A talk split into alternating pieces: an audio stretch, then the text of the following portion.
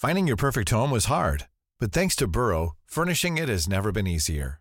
Burrow's easy to assemble modular sofas and sectionals are made from premium, durable materials, including stain and scratch resistant fabrics. So they're not just comfortable and stylish, they're built to last. Plus, every single Burrow order ships free right to your door. Right now, get 15% off your first order at burrow.com slash ACAST. That's 15% off at burrow.com slash ACAST.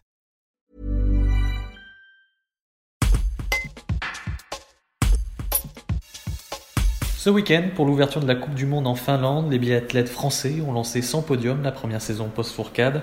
Notre journaliste Valentin Jacquemet analyse les raisons d'espérer dans cette équipe tricolore. Un reportage de Louis Pedro. Valentin, c'était le lancement de la saison de biathlon ce week-end? Avec euh, l'ouverture de la Coupe du Monde en Finlande. Un premier week-end sans podium pour les, pour les Français. Euh, c'est une première euh, pour eux depuis, depuis 2009. Est-ce qu'il faut s'inquiéter déjà de ce résultat ou pas? L'équipe de France, on le sait tous, elle a perdu sa, sa machine à gagner, son cannibale, avec mmh. Martin Fourcade qui, qui, est parti à la retraite. Et forcément, derrière, eh ben, la, la, relève est, est, assurée, mais elle se montre encore un poil timide. Et puis, il y a plusieurs réponses hein, pour, pour répondre à, à, cette question qui expliquent un peu cette, cette défaillance, si on peut appeler ça comme ça, sur, sur ce premier week-end à Contiolati. Déjà, les Bleus, ils ont une préparation en, en, altitude, contrairement à la majeure partie des nations, comme la Suède ou, ou la Finlande. Il y a énormément skié sur neige. Les Bleus, eux, ont dû s'isoler à Bessan, à 1800 mètres d'altitude en Savoie. Et forcément, ça laisse des traces. Emilien Jacquelin nous, nous confiait qu'il va falloir euh, assimiler un peu tout ce travail, que ça va prendre quelques jours, quelques semaines, mais qu'en tout cas, les, les Bleus sont, sont, dans les temps de passage. Et puis, cette frustration, finalement, elle naît aussi des, des ambitions assumées de l'équipe de France. Et il y a une figure qui, qui, ressort un peu du lot, une tête qui sort du lot, c'est Quentin Fillon-Maillet le Jurassien a terminé numéro 3 mondial ces deux derniers hivers. Et là, il revendique clairement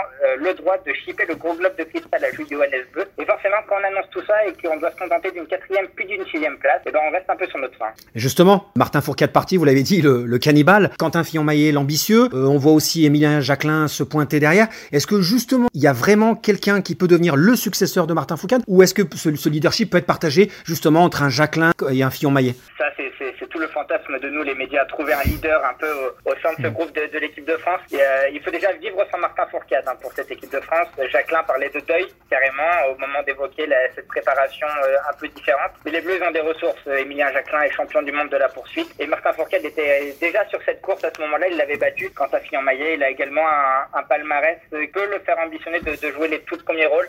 Fillon-Maillet, c'est clairement un ambitieux. Il en avait un peu marre d'évoluer dans l'ombre de, de, son leader. Il arrive à parfaitement se, se libérer un peu du, du poids et, et, de ses nouvelles attentes. Il jouera les premiers rôles à coup sûr. Du côté des filles, ça a été aussi un week-end un, un, peu compliqué. Alors c'est déjà euh, quatrième fois qu'elle change d'entraîneur en autant d'hiver. On a l'impression que là, ça peut-être, ça part d'un petit peu plus loin, mais est-ce que peut-être justement, ça peut pas être une saison aussi un peu plus de, de déclic? Est-ce qu'on peut avoir de, de, bonnes nouvelles du côté de, du groupe dames? Ouais, Clairement, c'est ce que l'équipe de France espère. Euh, un nouveau coach du tir, le, le, quatrième en quatre ans, comme vous disiez. Euh, en réalité, c'est le troisième, parce que Jean-Paul Joaquino, qui a fait son retour sur le pas était déjà aux manettes de l'équipe de France Dames pendant de très longues années, notamment avec Marie Dorin, avec Anaïs Bescon aussi, Chloé Chevalier et Anaïs Chevalier. Donc voilà, c'est un coach qu'elle connaît, c'est un coach qui a un discours qui est un peu plus simple que celui qui pouvait avoir Franck Badiou, son, son prédécesseur. Et en tout cas, on voit que quand les Françaises tirent à 10 sur 10, comme ça a le cas pour Chloé Chevalier, par exemple, le dimanche sur, sur le sprint, et ben ça paye puisque l'Iséroise a égalé son meilleur résultat en carrière avec une huitième place. Euh, Anaïs Chevalier-Boucher, qui revient d'une pause maternité de près d'un an et demi, est également au rendez-vous. Anaïs Bescon a signé un bel accessible. Bref, encore un peu de patience et nul doute que les beaux résultats cet hiver vont très très vite arriver. Tired of ads barging into your favorite news podcasts? Good news. Ad-free listening is available on Amazon Music for all the music plus top podcasts included with your Prime membership.